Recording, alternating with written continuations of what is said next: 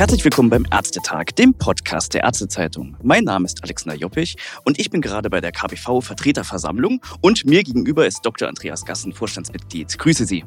Hallo, grüße. Herr Dr. Gassen, die TI ist ja bei vielen Praxisinhabern ein regelrechtes Sorgenkind. Sie haben in Ihrer Rede eben gesagt, wir sind es leid, von der Gematik zwischen Pest und Cholera gestellt zu werden. Was sind denn die drei wichtigsten Aufgaben, damit die Ärzte besser digitalisieren können, die die Gematik jetzt zu tun hat? Also zum einen glaube ich, jede in die Versorgung kommende Massenanwendung muss klar bewiesen haben, dass sie auch massentauglich ist. Und sie muss eigentlich funktionieren, ohne dass es neue Abbrüche in den Praxen gibt. Das ist das eine, sowohl inhaltlich als auch technisch. Und eigentlich fordern wir ja, dass es auch nicht Verantwortung der Praxen sein kann, für die Hardware der Digitalisierung zu sorgen. Eigentlich müsste es so sein, wie es früher bei der Deutschen Post war, wenn Sie da einen Telefonanschluss bestellt haben, dann haben die Ihnen eine Buchse in die Wand geschraubt und da konnte das Telefon reinstellen, das hat funktioniert. Wenn nicht, haben Sie da angerufen. Und so muss es auch mit der telematischen Infrastruktur sein. Wir haben aber genau das Gegenteil. Es wird eine Vereinbarung geschlossen. Die Praxen müssen sich um den Anschluss kümmern, müssen in der Regel Unterbrechung im Praxisbetrieb in Kauf nehmen. Dann läuft das Ganze nicht. Und am Ende bleiben Sie dann zum krönenden Abschluss auch auf den Kosten sitzen. Und das sind Dinge, die so nicht funktionieren.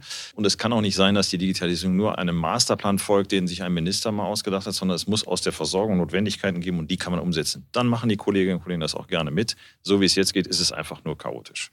Sie haben auch davon gesprochen, dass es ein Machtwort des BMG an die Gematik bedürfte. Wie sieht dieses Machtwort denn konkret aus? Was müsste sich bei der Gematik selbst ändern?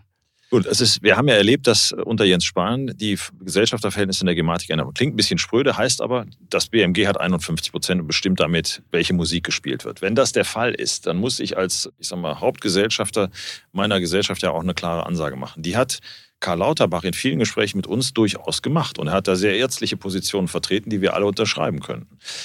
Offensichtlich hat das bei der Gematik auch noch niemand mitbekommen oder es interessiert schlicht niemand. Und deshalb glauben wir tatsächlich, hier muss der Minister klar definieren, wer ist Koch und wer ist Kellner, damit die Gematik das tut, was ihre Gesellschafter von ihr verlangen. Das ist ja, die ist ja kein Selbstzweck. Die soll einen Auftrag erfüllen für die Gesellschaft, in welcher Konstellation auch immer und nicht ihre eigene Agenda verfolgen. Also quasi eine Gematik von Ärzten für Ärzte. Das wäre die Idealvorstellung. Das ist wahrscheinlich schwierig, weil ja auch die Kassen noch mit drin sitzen, aber deutlich mehr ärztliches Gewicht finde ich dann schon sinnvoll. Und da sich Herr Lauterbach ja immer auch aus Arzt auch fühlt und das auch deutlich zum Ausdruck bringt, würden wir uns hier wünschen, dass er hier die ärztliche Seite deutlich stärker einbringt. Es gab ja eben eine Resolution, auch zur zukunftssicheren TI.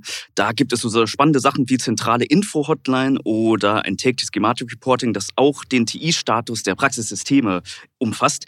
Halten Sie das für realistisch, dass das umgesetzt wird? Wie schätzen Sie da die Bereitschaft der Politik und der anderen Akteure ein? Die Bereitschaft wird mäßig sein, aber wir sehen es jetzt beim E-Rezept. Ich glaube, dass das E-Rezept nur eine Chance hat, eingeführt zu werden, wenn genau diese Kriterien erfüllt werden. Weil es kann nicht sein, dass die Praxen zwischen Baum und Borg hängen, müssen sich die Finger wund telefonieren, äh, wenn irgendwelche Anwendungen nicht funktionieren. Die Praxis-Softwarehersteller können auch nicht immer helfen. Da ist die Gematik gefordert. Sie setzt die entsprechenden Spezifikationen fest und deshalb muss sie an der letzten Ende wie so eine Straßenmeisterei auch dafür sorgen, dass das Ganze funktioniert. Sie haben gerade E-Rezept gesagt. Neulich haben Sie dazu gesagt, bei den rund 700 Millionen Rezepten pro Jahr würde eine zu frühe Einführung zu Chaos in den Praxen führen.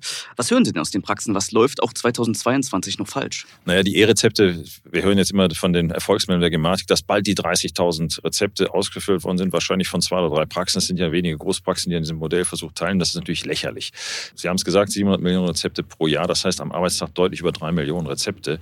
Das ist also eine Größenordnung, die so weit von dem Test abweicht, dass man hier nicht ernsthaft über ein Testverfahren sprechen kann kann. Wir wissen überhaupt nicht, wie lastfähig ist überhaupt die gesamte technische Infrastruktur. Und das weiß zum Beispiel auch der BVETG nicht, mit dem wir ein Gespräch geführt haben, wo selbst die Hersteller dringend anmahnen, mal einen Volllasttest zu fahren, weil keiner sagen kann, was passiert, wenn man irgendwann den Schalter umlegt und lässt das E-Rezept auf die Praxen und auf die Menschen los. Deshalb gehen wir davon aus, das wird erstmal ein Riesentheater geben und deshalb fordern wir dringende Änderungen in der Einführung. Ich danke Ihnen. Sehr gerne. Vielen Dank.